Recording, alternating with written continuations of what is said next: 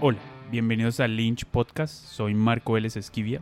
El podcast tiene una nueva imagen en lynchanima.com, donde hemos rediseñado toda la página para que sea más fácil de navegar y acceder a todos los episodios. Y ahora que vamos a tener entre 2 a 3 episodios del podcast a la semana, gracias a esta nueva alianza que hemos hecho con Ana Castillo de Solo Casting Colombia, donde vamos a retransmitir las charlas y talleres que ella está haciendo en Instagram Live con actores y directores.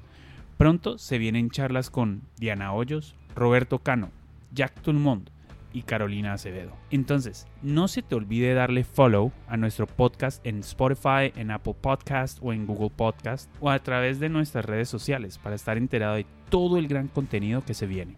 También puedes suscribirte en nuestro newsletter para que te llegue al email cada semana los últimos episodios. Suscríbete en lynchanima.com. Antes de empezar, quiero recordarles que mi película Afuera del Tiempo se encuentra disponible en afueradeltiempo.com, donde vas a encontrar enlaces para comprarla o alquilarla a través de Vimeo y ahora en Bunet SEO. Si la quieren adquirir a través de Vimeo, tienen un descuento por escuchar este podcast al usar el código Lynch Podcast, todo pegado, cuando estén en el checkout. Espero que vean la película. El día de hoy tenemos una entrevista muy interesante con Omar Javier Umaña, donde nos sentamos a charlar sobre el lado legal de no solamente hacer cine, sino todo lo que tiene que ver con el derecho de autor, propiedad intelectual y el derecho de entretenimiento y cómo los productores y todas las personas involucradas en la cadena deben estar muy conscientes de esta parte.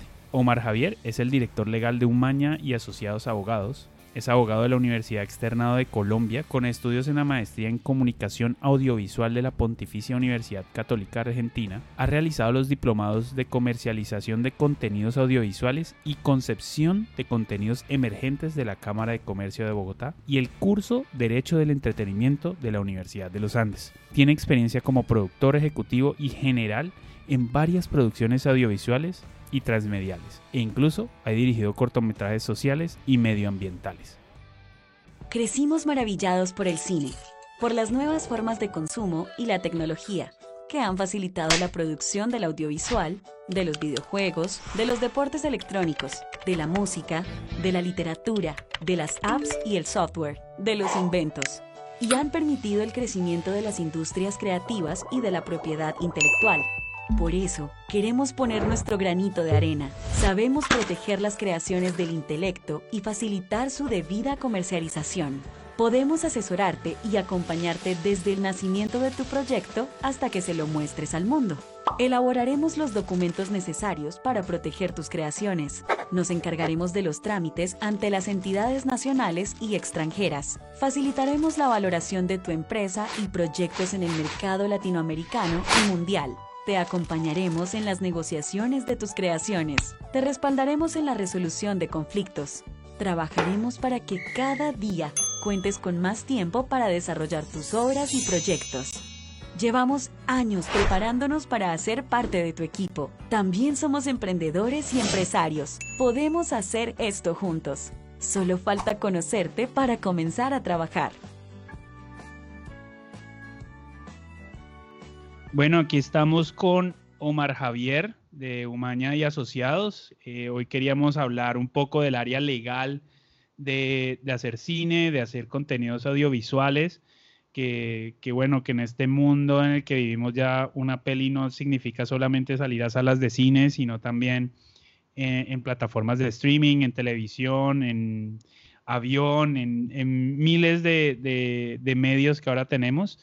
Y, bueno, con eso han, crecido también la parte legal y de derecho de entretenimiento y propiedad intelectual. Entonces queríamos, queríamos hablar con Omar Javier hoy sobre eso. Y Omar Javier, ¿cómo estás?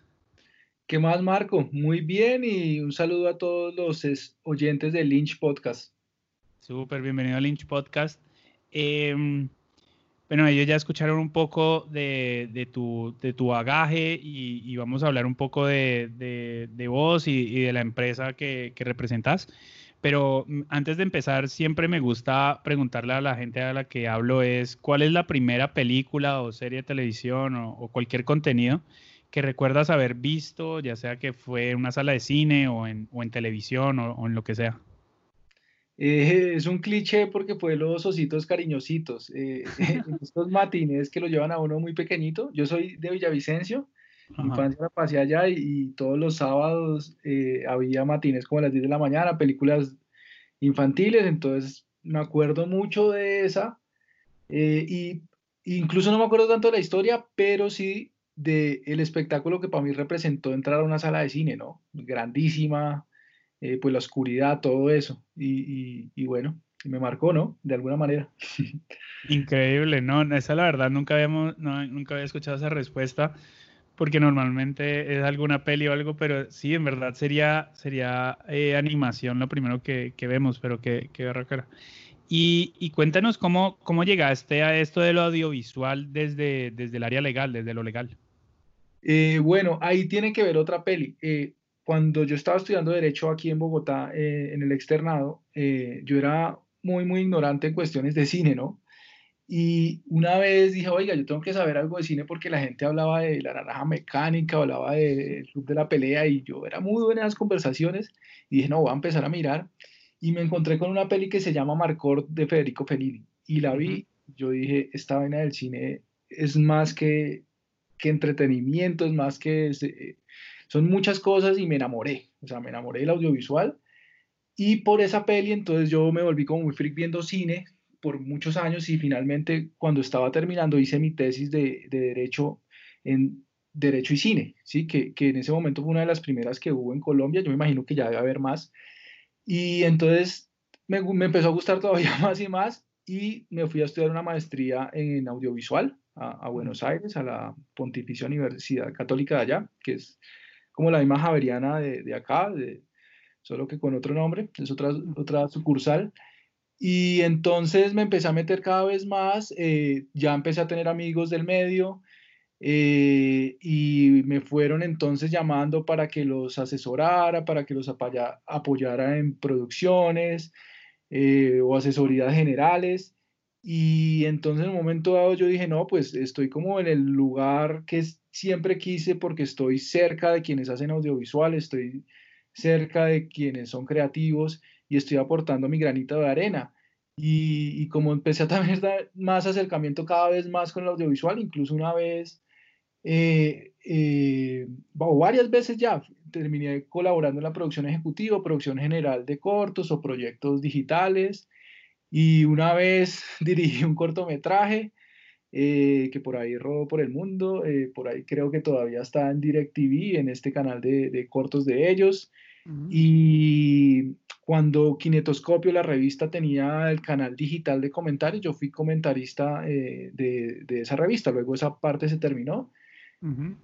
pero entonces llegó un punto que mi vida se mezcló totalmente con el cine, no solamente por gusto, por profesión, mi esposa trabaja en audiovisual, entonces como que fue por una peli en específico, pero ya han pasado después de eso yo creo que más de 1500 películas que he visto, yo creo que soy más fanático del cine que muchos que, que estudiaron cine propiamente dicho.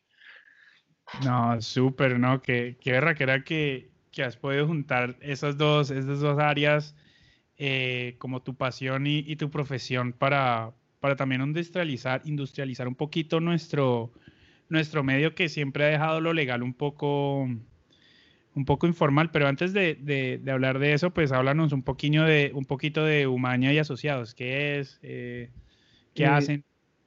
Sí, pues bueno, cuando empezó a crecer todo esto de asesorar legalmente proyectos, llegó un punto pues que ya no lo podía hacer yo solo ya no solamente eran películas, sino era que eran contenidos audiovisuales y creativos de todo tipo. Entonces decidimos fundar la empresa con otros abogados y, lo, y nos dedicamos a la propiedad intelectual, eh, al derecho de autor, propiedad industrial, a proteger este tipo de contenidos, obviamente películas.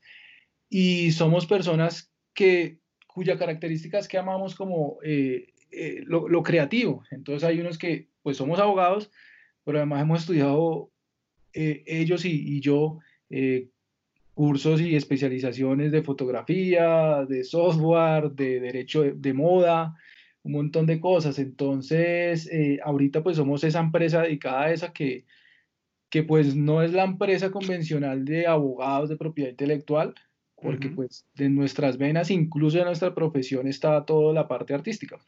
A veces nos creemos incluso como artistas del derecho. Qué cool. No, no, la verdad, uno, uno siempre quiere que, que, que, la gente que lo está rodeando tenga también un amor por, por, por el cine y especialmente en el área legal para que no sea como tan, tan fría esa parte que normalmente la gente le tiene mucho pánico. Em, pero también algo que nos ha sorprendido pues, mucho a mí, eh, especialmente aquí en Colombia, es, es como lo informal que se ha vuelto con respecto a, la parte legal de los proyectos. Eh, y pues, lastimosamente, no todos los proyectos terminan en, en perfectas condiciones, sino que siempre hay, hay problemas y, se vuelve como difícil la, resolverlos porque nada quedó por escrito, o se vuelve todo como él dijo, ella dijo, entonces eh, muy difícil llegar como a un punto medio para resolver problemas. Entonces, eh, como cuál es tu mayor recomendación que le darías a los productores y, mejor dicho, a todos los que están en esta cadena de tanto de producción, distribución, exhibición de contenidos con respecto a la parte legal del entretenimiento? Bueno, pues eh, que sean, así como todos los productores o quienes están metidos en este medio son muy juiciosos con los presupuestos, con cronogramas, con actividades como el scouting, el, casting, que también incluyan ese departamento y ese aspecto en, sus producciones y le den la misma importancia, ¿no? Porque todo este tema legal, que en últimas en una producción se resume en las negociaciones y en una serie de contratos de papel ahí escrito y firmado, va a permitirles que puedan cumplir ese sueño eh, personal, artístico, pero también empresarial, de mostrar la peli o la obra audiovisual en general eh, como quieran, donde quieran y cuando quieran, y que no haya inconvenientes, o que si hay inconvenientes, pues porque eh, puede haber inconvenientes así uno tenga regla, porque alguien me reclamó, etcétera, pues esté todo escrito, todo documentado, todo bien hecho, para que la solución sea rápida y pues no lo afecte a uno realmente, ¿no? Eh, entonces, esa es como la recomendación. Tengan en cuenta que uno como, como abogado, como asesor legal, eh, es parte del equipo, ¿no? Que no, claro, nosotros los abogados tenemos ese imaginario, pues finalmente por milenios y milenios lo hemos ganado de, de pues ser estas personas odiosas de, cuya profesión entorpece un proyecto, pero tengan en cuenta que los que estamos metidos en, esta, en este medio, pues lo que buscamos es soluciones y somos otros trabajadores más del proyecto, ¿no? No somos, así trabajamos externos en una empresa. Finalmente nos unimos para los proyectos como uno más e incluso terminamos siendo eh, subordinados del productor, que acaba siendo, o los productores, que acaban siendo nuestros jefes. Claro, sí, o sea, por ejemplo, algo que, que he notado que he notado en el pasado con, varios proyectos, especialmente cortos o hasta largos, es que cuando llegan a la parte de, nacionalización, de, resolución de producto nacional o de obra nacional, eh, pues nunca estuvieron como con contratos porque, ay, no, lo hicimos de, nos juntamos y no sé qué, y no hicimos contratos y no sé, y entonces no pueden, a veces tienen problemas para, para nacionalizar eh, sus contenidos y, bueno, ves porque olvidaron que, la parte legal es una parte importante de todos los proyectos, ¿no? Em, pero ¿nos podrías explicar un poco qué es el derecho de autor y la propiedad intelectual para los guionistas, para los productores que están empezando ahorita como su carrera? Sí, claro. Eh, em, bueno, sería algo así como haciendo una, analogía, eh, pues el derecho sabemos que tiene diferentes áreas, ¿no? y en áreas como el derecho inmobiliario, ¿no? que se ocupa de todo el tema de arrendamientos, de construcción, por ejemplo, derecho ambiental, derechos humanos, ¿no? sus nombres los dicen. Pensemos que la propiedad intelectual es otra área así como esas, ¿sí? Y es la mamá que, cuyos dos hijos son el derecho de autor y la propiedad industrial, ¿no? Entonces, esa mamá propiedad intelectual lo que hace es proteger los intangibles, ¿sí? En general, intangibles. Y un hijo, el derecho de autor, protege los intangibles que son obra, eh, creaciones o obras literarias, artísticas o científicas. ¿sí? Y la propiedad industrial se enfoca más por todas las invenciones, por signos distintivos y, una serie de, invenciones más comerciales per se, ¿sí?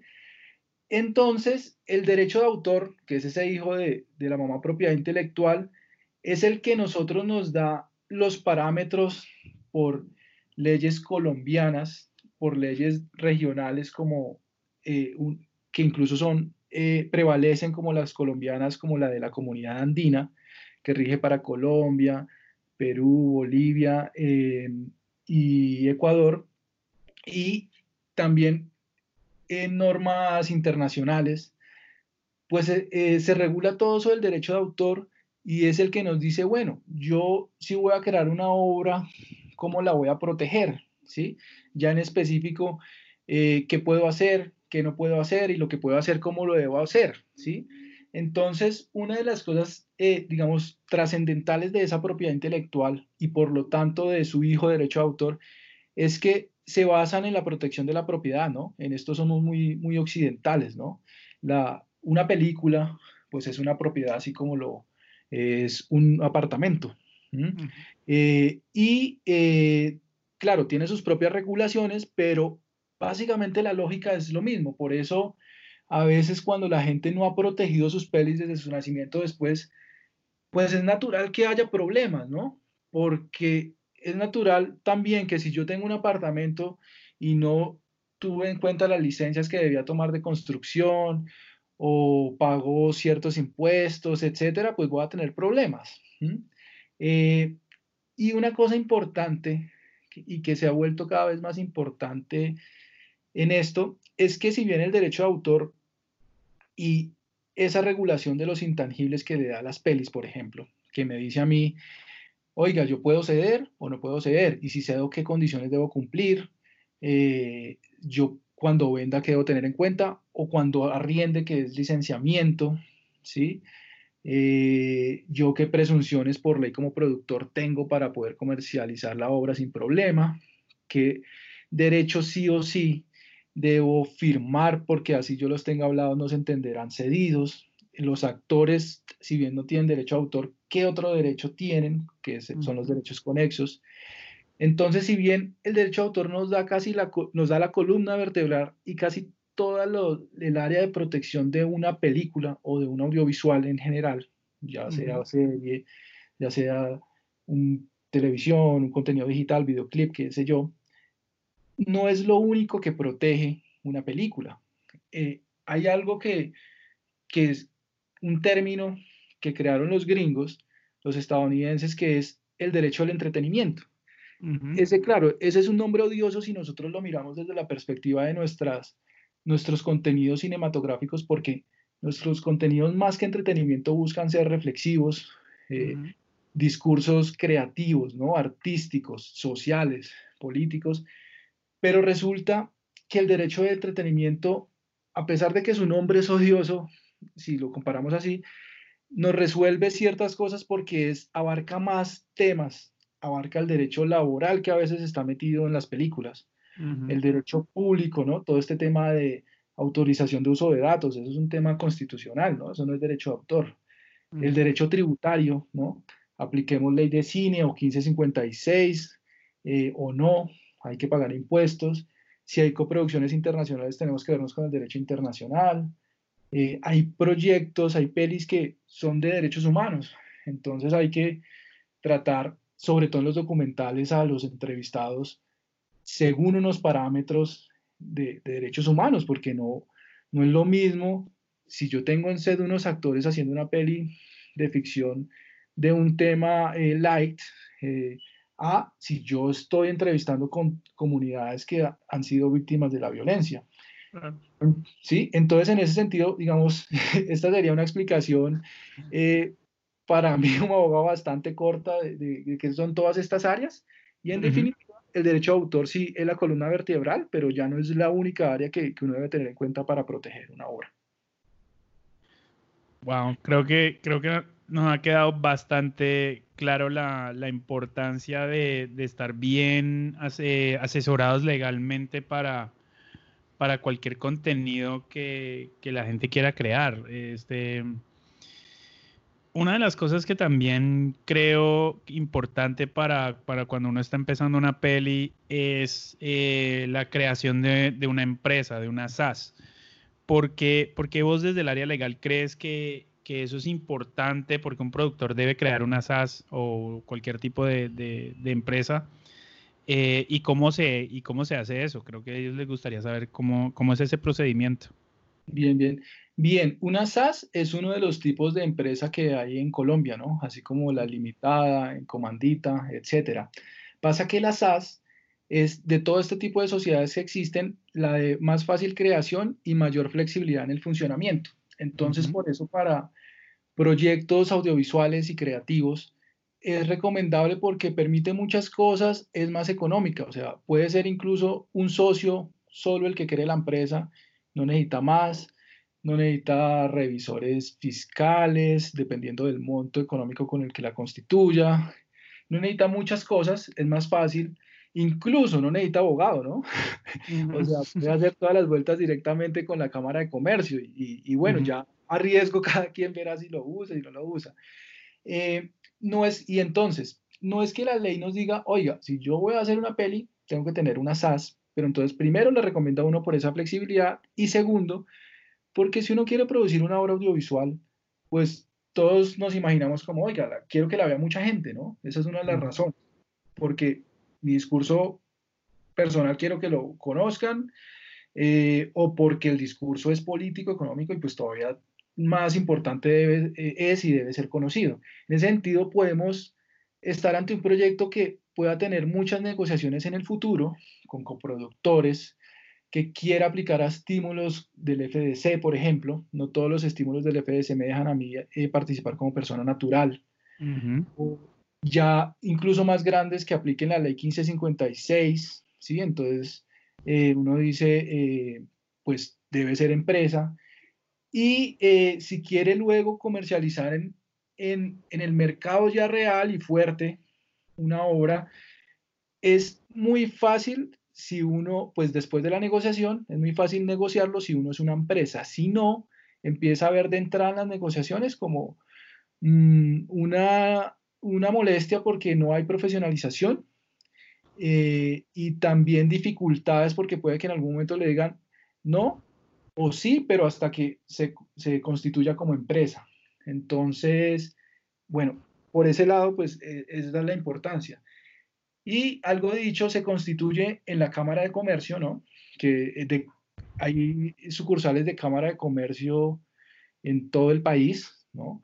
Eh, entonces en cualquiera se puede constituir, donde por lo general es donde esté el domicilio de las personas que, que van a, crearla o donde se van a llevar, lle, llevar las actividades. Incluso se puede eh, constituir online en algunas cámaras de comercio, la de Bogotá, eh, y eh, pues pónganle que si es una SAS muy sencilla, de poco capital, que está pensa, empezando, puede que todos estos trámites eh, cuesten menos de un salario mínimo mensual legal vigente, ¿sí? Uh -huh. Y la constitución puede que dure menos de una hora, claro. Eh, el, el papeleo y todo eso, reunirlo para radicarlo en la Cámara de Comercio, sí puede tardar una, dos semanas. Y, y, muchas de esas preguntas las resuelven las cámaras de comercio eh, por teléfono, de manera física, eh, y después van a tener que abrir, cuando la Cámara de Comercio le diga, oiga, todo bien, los estatutos están bien, están bien el capital que presentaron, las firmas, eh, van a tener que abrir una cuenta bancaria eh, y hacer todos los trámites ante la DIAN para poder facturar y que todo esté en regla, pero en general es un trámite sencillo, a pesar de las burocracias, y si lo comparamos todavía más con las muchas burocracias que hay en Colombia y, y la lentitud, eh, entonces sí es recomendable, pero también tengan en cuenta que depende del proyecto, depende la peli, depende de los objetivos, ¿no? Eh, digamos, una de las cosas chéveres de, de, de, trabajar en esta industria como abogado es que cada, en cada proyecto las cosas son diferentes, porque cada proyecto es diferente en sí, no solamente en su historia, sino en sus objetivos. Eh, entonces, eh, mm, después de, hacer ese análisis, ustedes dicen, oiga, sí, definitivamente eh, me sirve la, la, SAS, la sociedad, entonces voy a hacerlo.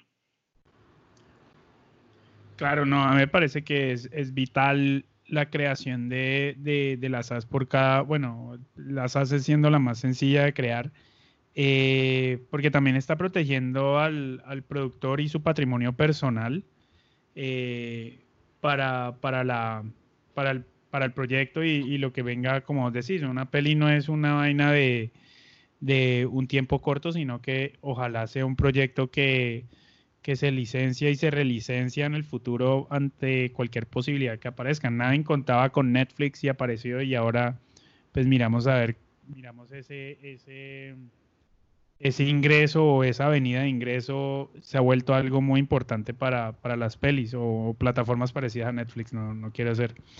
Y una de las preguntas que yo recibo mucho, especialmente como estos nuevos, eh, los productores que están empezando, es dónde consiguen los contratos para los actores, para el equipo y bueno, para todos los proveedores de un proyecto eh, que dónde los consiguen, porque siempre están pidiendo, pero mándame tu proforma, mándame lo que usas o lo que usaste. Y les digo, no, pues es que la mía funciona para este proyecto que acabo de hacer, no sé cómo vaya a ser el tuyo. Entonces, este, ¿dónde un productor puede, puede conseguir estos contratos y esta, esta, eh, estos documentos? Bueno, eh, precisamente con nosotros los abogados, resulta que gran parte de nuestra labor legal en este medio es la de elaborar documentos, hacer contratos. O sea, la contratación es uno de esos como tópicos de trabajo que nosotros tenemos altísimos, ¿sí? Claro, hay gente que, que los encuentra así como le pasó a usted que, oiga, tengo un amigo productor, tengo un amigo que está en el medio, venga, lo voy a llamar y me voy a decir que me pase. Algunos incluso van de entrada a Google y descargan el primero. Eh, lo he visto, o sea, he visto, me llegan de luego contratos y me dicen, vengan, eh, necesito que ahora entre usted a ayudarme porque nosotros hicimos firmar estos contratos y uno ya sabe entrar como, uy, ¿esto dónde lo consiguieron?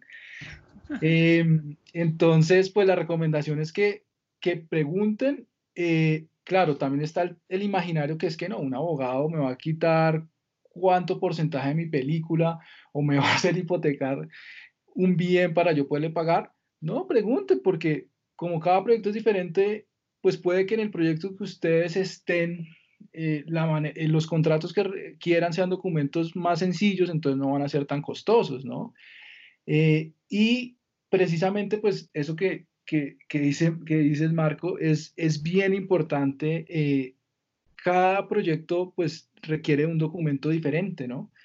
O sea, incluso las productoras, pues claro que ya están, pues, más metidas en la profesionalización de todo eso, utilizan documentos diferentes para cada peli, así la peli sea con tres meses, seis meses de diferencia, porque las cosas cambian mucho, las circunstancias de negociación, ¿no?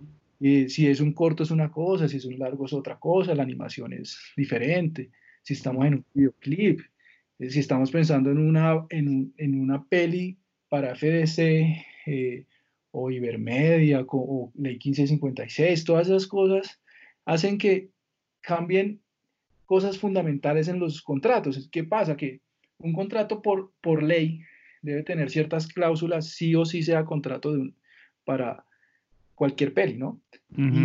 entonces, quienes lo leen a veces dicen, ah, este tiene título, tiene cláusula, esta de aquí, esta es del final, entonces me debe servir. Pero resulta que esas, además de esas cláusulas, hay unas que sí son únicas de cada contrato y que así uno les ponga valor, precio, como título a la cláusula, resulta que no tiene nada que ver un, eh, con el proyecto, una con un proyecto si la comparamos con otro. Eh, entonces, pues ese también sería como otro consejo, ¿no? Súper. Eh, sí, sí, esta es una parte creo que, que, que, es vital porque creen que solo es un documento que hay que, que hay que llenar y ya y cumplir, pero, pero sí también mucha de, de digamos que el desconocimiento es también qué documentos se requieren para, para poderle pagar a alguien. O sea, por ejemplo, eh, los documentos de seguridad social, eh, la cédula, eh, la cuenta de cobro, digamos, este, en, en, un formato digamos que está aprobado por, por la DIAN. Entonces también todos esos otros documentos también hacen parte no, más, no, solamente de los contratos, sino también de los, de los requerimientos que también se requieren. Em, en tu experiencia, ¿dónde crees vos, o más bien lo que has visto, es dónde se originan la, gran mayoría de pleitos entre, entre productor y proveedor, o entre personas del crew y el proveedor, o, eh, el productor? ¿Dónde aparecen la mayor... Eh, mayoría de, pleitos entre, entre las partes? Bueno, pues resulta que precisamente es por ese tema contractual o porque no se han firmado documentos y a veces llegan las pelis y dicen, eh, venga, logré vender eh, a, Asia, series web, por ejemplo, y resulta que me están pidiendo estos documentos, ¿qué hago? Pues no se firmó y eso se grabó hace dos años, ahora toca hacer firmar. Eh, y a veces eh, la gente entonces dice, no, pero yo no le puedo firmar esto porque nuestro acuerdo hace dos años era otro. Entonces arman conflictos que mientras tanto suspenden la negociación en este caso en específico que uno tendría con Asia. O lo mismo puede ser si, si la negociación internamente acá en Bogotá o, en Latinoamérica, ¿no? Pero también, sorprendentemente, también hay muchos conflictos porque se firman documentos que no están ajustados a los proyectos. Entonces llegan, a nosotros nos llegan muchos casos de gente que tiene documentos firmados, pero tiene conflictos. Porque no hay acuerdos, hay vacíos en los documentos que firmaron sobre eso, o porque incluso los documentos son contradictorios, ¿sí? O porque, claro, no se da cuenta que los documentos fueron bajados de Google, o por allá dice una película de otro año, incluso a veces meten, eh, sale el nombre de películas antiguas incluso, o sea, uno dice, pero o sea, ¿cómo no querían que no hubiera problema? Y, son estos documentos que tiene una, en la primera página la letra es verdana, en la segunda es otra. bueno, eh, todos lo, lo, habrán visto. Entonces, ahí incluso los, los, eh, los conflictos son mayores, pueden ser más graves, ¿sí? Eh, y, y también pasa mucho que en esos documentos que no están que no son los apropiados y no se ajustan al modelo de producción de una obra, no tienen en cuenta, oiga, es que mi obra va para streaming, ¿no? A mí no me interesa teátrica. Entonces, no está establecido eso para quienes deben autorizar por derecho a autor eso, el director, el guionista, los animadores, los músicos. O se piden licencias eh, de canciones famosísimas solamente para un uso, que porque es barato así, y resulta que yo desde el comienzo yo quería que mi peli se viera en teatrical, en cines, en, en OTTs, en televisión, incluso abierta en YouTube, Vimeo. Entonces ahí es como, oiga, estuvo mal, mal, mal hecho este documento, mal negociado, porque finalmente si yo quiero algo, si eh, necesito un derecho para mostrar mi peli, quiero hacer esto con mi peli, debo conseguir sí o sí todos los derechos para cumplir ese fin. Y cualquier vacío, eh, cualquier no seguimiento de ese sueño creativo y sueño comercial, pues me puede a mí atraer, me, eh, puede traer consecuencias negativas. Claro. Y, creo que uno de los, uno de los temas que también debes poder ver en, en los, pues no de pronto en los pleitos, pero al principio de, de un proyecto es que, los guionistas tienen eh, desconocimiento de dónde registrar el guion y no solamente registrar la primera versión, sino las modificaciones que tienen a ese guion eh, eventualmente. Entonces, ¿dónde eh, los guionistas pueden registrar ese guion y, em, y cómo debe ser como ese contrato de, bueno, no, no, necesariamente que tiene que traer el contrato, pero Sí. Eh, ¿qué, temas se debe estar cuidando, digamos, un, guionista cuando está generando la, sesión al productor? Bien, eh, eh, bueno, se debe registrar en la DNDA, que son las siglas de la institución Dirección Nacional de Derecho de Autor de Colombia.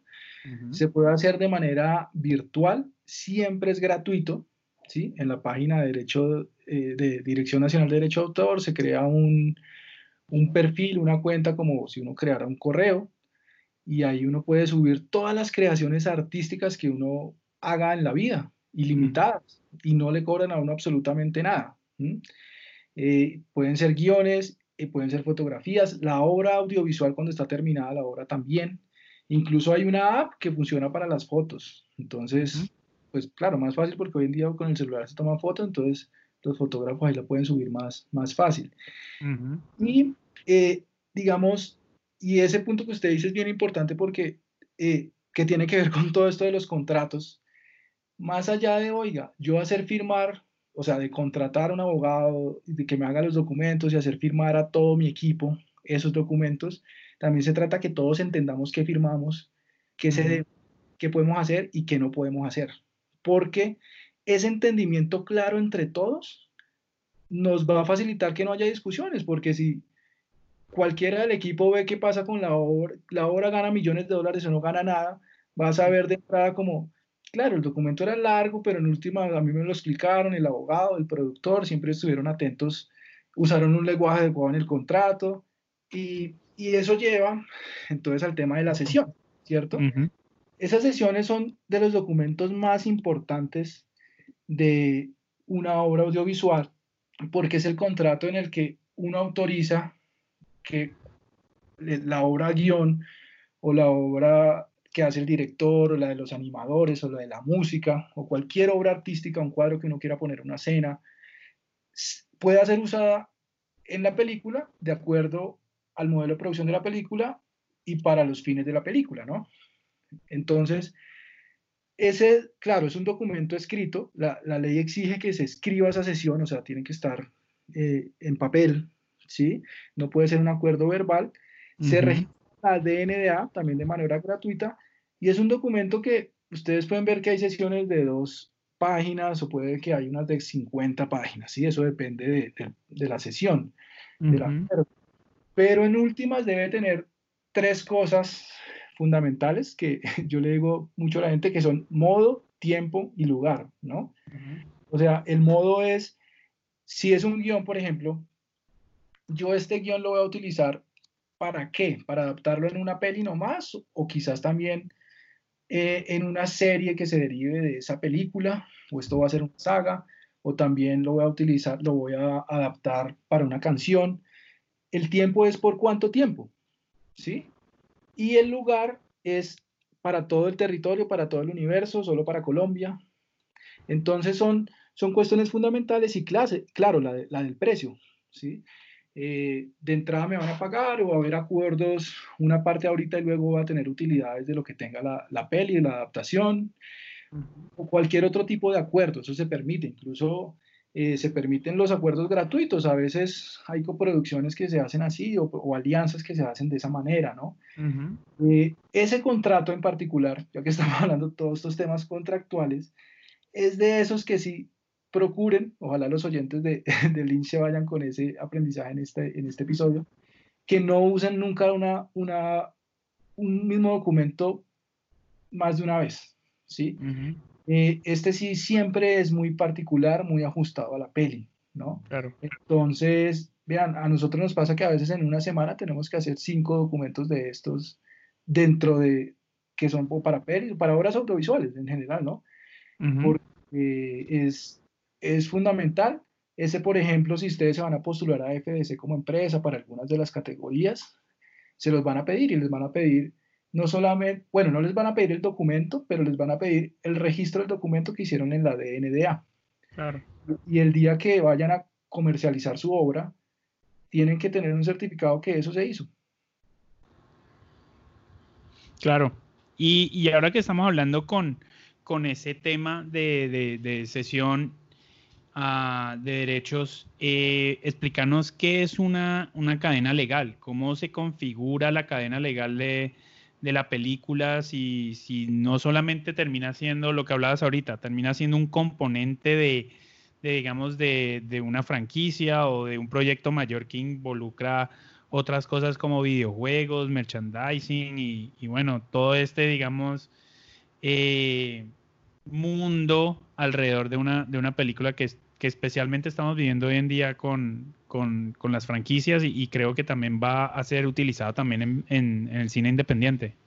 Sí, bueno, esa cadena legal es, no es otra cosa que la serie de contratos que yo tuve que haber hecho firmar para que todos los involucrados en mi obra o en mi proyecto, si es más que una peli y es más cosas, eh, me autoricen a que lo que yo quiero hacer lo puedo hacer, ¿sí? Entonces, por eso aquí vuelve a ser importante esto de modo, tiempo y lugar, ¿no? Yo lo que quiero es mostrar mi peli hasta el último día que tenga protección de derecho, incluso en, eh, en, el universo, no solo en el planeta Tierra, eh, y lo quiero hacer por todos los medios disponibles que existan, pues entonces yo debo conseguir esas autorizaciones y que la gente me firme. Ese también se le conoce como eh, cadena de derechos, cadena de titulares, pirámide de derechos. Finalmente no importa el, el, título que se le dé, lo que los productores deben tener es toda esta serie de autorizaciones. Y eh, esa cadena de títulos varía pues de acuerdo a cada proyecto, ¿no? Hay, hay, hay proyectos que pueden ser mil documentos firmados y hay otros que pueden ser solo diez, o sea, no se asusten si ustedes dicen, oiga, pero mi carpetica de contratos es muy chiquita, pues, quizás es lo que el documento, lo que el proyecto requiere. ¿Y qué pasa? Esa, ese tema de, claro, hoy en día mi peli puede más fácil que antes llegar a hacer más cosas, ¿no? Convertirse en una serie, ahorita que estamos en este boom y casi que en esta burbuja de las series, eh, ya sea serie premium o serie web, se puede convertir en un videojuego, en un cómic. Entonces, eso hace que, claro, sea más costoso quizás la cadena legal en temas, pues más trabajo para los abogados. Eh, pero también eh, eso, y también hace pues complejo que, porque el proyecto es muy grande, complejiza la producción, Em, pero en todo caso también debe atender a ese, como esa primera eh, premisa del proyecto, como, bueno, ¿qué es este proyecto y qué queremos, no? Si yo sé que entraba va a ser algo transmedial o que tiene ese potencial, entonces uno desde el comienzo empieza a configurar todo así. Si de pronto yo no lo tuve pensado en el, en el comienzo como productor, sino que es después que se va va creciendo la cosa, también se puede configurar, ¿no? No es que solamente al inicio uno de abogado pueda hacer todas estas, dar estas soluciones después, pero después, pues va, de pronto ya habrá que renegociar, va a ser más complejo, va a ser más costoso, puede que algo traumático en temas de logística, eh, pero bueno, es eso básicamente.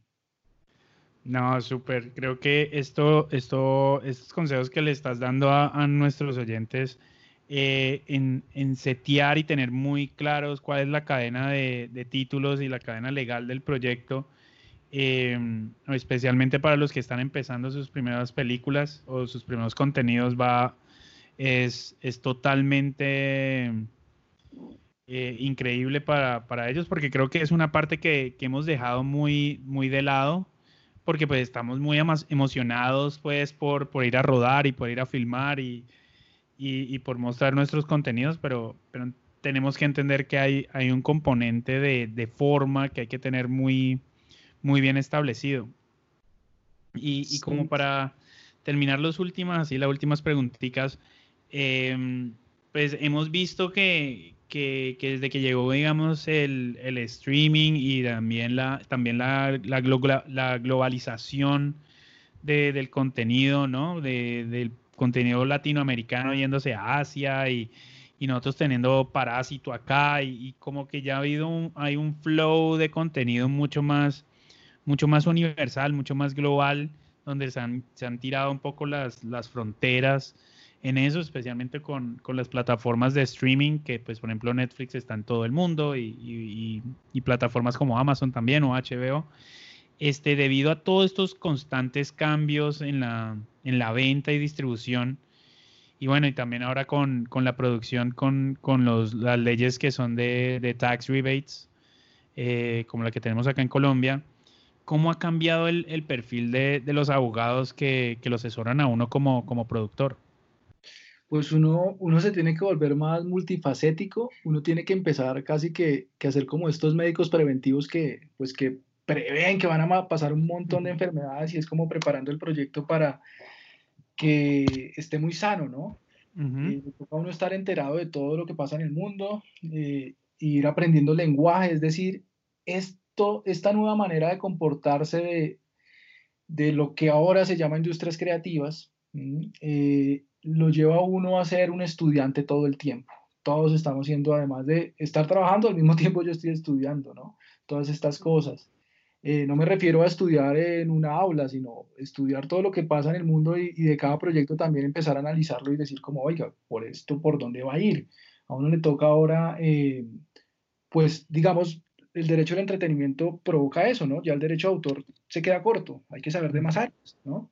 A veces si llega uno con cosas, venga, estoy pensando en, en, en que llegue una gente de Corea a hacer una, una alianza. Entonces, fue madre, y, hay que tener contacto incluso de alguien que, que ayude a, entender el coreano en documentos, etcétera, eh, o en su lógica de hacer negocios, ¿no? Porque también eh, esa es una de las cosas, uno, uno termina siendo además de abogado, como un negociador de, de, de, la gente con la que trabaja, porque pues está enterado de estas cosas y hay que empezar también a ver cómo, cuáles son los, objetivos de estas empresas como Amazon, ¿no? Amazon, pues que es este grupo económico gigante que tiene a Video, está buscando que los viajes turísticos al espacio sean una cosa común. y, y, el día que eso se vuelva normal, ¿qué va a pasar? Pues van a mostrar mucho contenido en estas naves espaciales y, y, pues los contenidos tienen que estar preparados para que puedan licenciar a Amazon, ¿no? Claro. Ya, ya ciertas, esa, esa cláusula que sonaba chistosa de eh, le doy mi le otorgo mi sesión para territorio universal, espacial, galaxia, pues es casi una realidad, ¿no? y el tema de datos, hoy en día eh, los datos, la big data lo está cambiando todo, el fácil de los datos lo está cambiando, entonces, eh, pues los documentos deben tener en cuenta las autorizaciones de uso de datos y también ya algunas productoras utilizan datos para determinar cómo van a ser sus contenidos, ¿no? No, no como único recurso, pero sí para compararlo con el recurso que habitualmente los creativos tienen. Entonces uno de los documentos los debe tener pensados en eso, debe tener pensados esos escenarios, el blockchain, ¿no? Este, este sistema de bloques de seguridad de información lo está cambiando todo. Esa cadena legal de derechos que decimos que es una serie de contratos que puede llegar a veces a hacer una rume de, qué sé yo, 500 hojas, se vuelve mamón de revisar, ¿no? O sea, es que hasta para los abogados resulta como, uff, ¿qué es esto? Me toca revisar estas cosas. Entonces, resulta que el blockchain un día va a cambiar todo y todo va a revisarse por códigos y me va a salir validado algo en unos softwares. Entonces tiene que estar preparado para que eso pase, eh, porque va a agilizar el trabajo, va a permitir incluso que infracciones que se cometan a las obras, que hubo piratería, que no lo había autorizado solo, autorizado solo para esta obra, pero ahora me lo están utilizando en otra peli sin autorización, entonces yo me voy a dar cuenta por esto blockchain, ¿no? Y hay algo que parece muy, que no parece innovador, que parece una cosa eh, como muy simple y es el tema del lenguaje. Nosotros los abogados, eh, eh, los abogados que estamos metidos en esto, pues tenemos un lenguaje cercano a las, con las personas con las que trabajamos, ¿no? Los documentos así mismo tienen que tener algo que ahora se llama legal design, ¿no? Incluso hay contratos que uno tiene que hacer dibujitos para que se entiendan. Entonces, pues esas son algunas de las, de las cosas que, en las que uno tiene que, que innovar y estar preparado para el mercado. Claro. Y, bueno, Omar Javier, para terminar, ¿cuál, aunque has dado demasiadas recomendaciones y tips y, cosas durante el transcurso de esta, de esta conversación, eh, ¿cuál es la, la, recomendación o el consejo más importante que le darías a, los productores que están empezando a hacer cine o sus primeros eh, proyectos audiovisuales, o también a los productores que, ya llevan una carrera larga pero que no le han prestado tanta atención al área legal. Eh, ¿Cuál sería como ese, esa recomendación, ese consejo? Bueno, pues a mí me gusta siempre decir que mm, se imaginen el mejor escenario con el proyecto, con la película o con el proyecto que sea, es decir, el escenario donde se van a volver multimillonarios o donde no van a ser multimillonarios, pero van a alcanzar millones y millones de views de sus contenidos. Y también piensen en el peor escenario, o sea, en el escenario que perdieron plata. O sea, no solamente no llegaron a punto de equilibrio, sino que perdieron mucha plata. Y pensando en esos escenarios, tengan esas conversaciones incómodas con los equipos, con los coproductores, con los que llegan. Conversaciones como, oiga, ¿yo cuánto voy a ganar? ¿Cómo voy ahí? y si, y, si, y si perdemos, entonces yo qué pierdo. Aquí en Colombia y en algunos países de la región andina, esas conversaciones incómodas como que por cultura no las tenemos, ¿no? Eso hay que tenerlo. Y toda esa información que surge de, esas, de esos panoramas eh, distópicos eh, o utópicos y, y, todo lo que surge ahí, nos va a dar soluciones para los documentos, para proteger legalmente la obra. Después de todas esas cosas queda mucho más fácil para todos entender el proyecto y protegerlo, ¿no? Y no solamente para entenderlo los abogados, sino todos.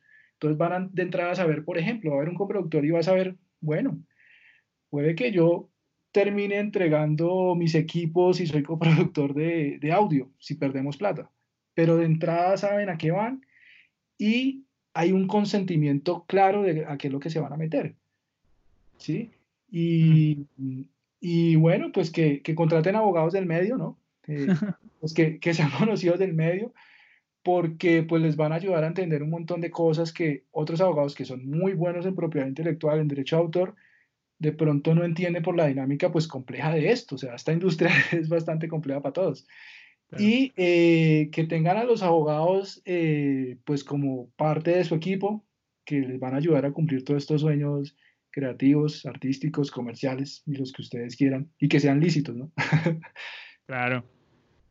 No, muchísimas, muchísimas gracias, Omar Javier, por estar con nosotros em, charlando sobre, sobre este tema tan importante que es el área legal de y, y, más allá de verlo como el área legal, es una parte, es la, es la forma de, de, los proyectos de que a largo plazo es es, de lo más importante porque ahí están las reglas de juego para, todo el mundo.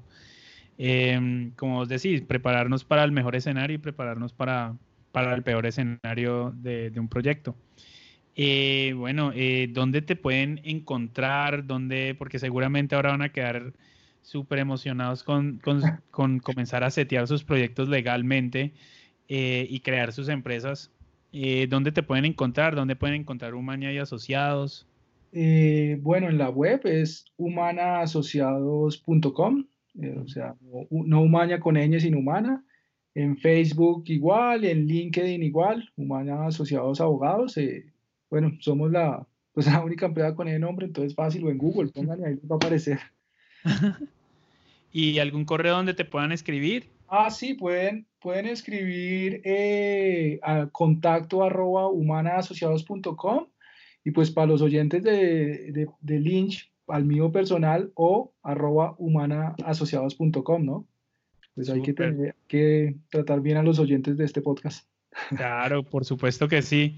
Eh, nada, pues les recomiendo muchísimo eh, eh, contactar a, Omar Javier y, a su, y a su firma de abogados para, para comenzar a setear sus proyectos y si no es con ellos, pues abogados que, estén en el medio y, que estén muy bien capacitados para, para todos los temas de producción, desde creación de, la empresa creativa hasta, hasta los acuerdos internacionales de, distribución, que, que, esa es como la parte que se vuelve más, más chévere cuando estás vendiendo tu peli, pero quieres estar muy, muy seguro de que todos los derechos están y puedas vender tu peli y puedas distribuirla en, en Asia, en China, en todo lado y ojalá en el espacio también entonces, eh, nada, queremos agradecer muchísimo a Omar Javier por estar con nosotros hoy. Y bueno, este los dejo, los dejo ahí con, con el podcast. Nos vemos la, la próxima semana. Muchas gracias, Omar Javier. Bueno, lo mismo y buena semana, abrazos. Y bueno, y con esto terminamos este episodio de Lynch Podcast. Recuerden que pueden seguirnos en nuestras redes sociales de Instagram, Twitter y Facebook. Y ahí pueden escuchar este podcast en todas las plataformas de podcast como Spotify, Apple Podcasts, Google Podcasts y Deezer. Y en nuestra página web lynchanima.com. Mi nombre es Marco Vélez Esquivia. Nos vemos la próxima semana. See you, amigo.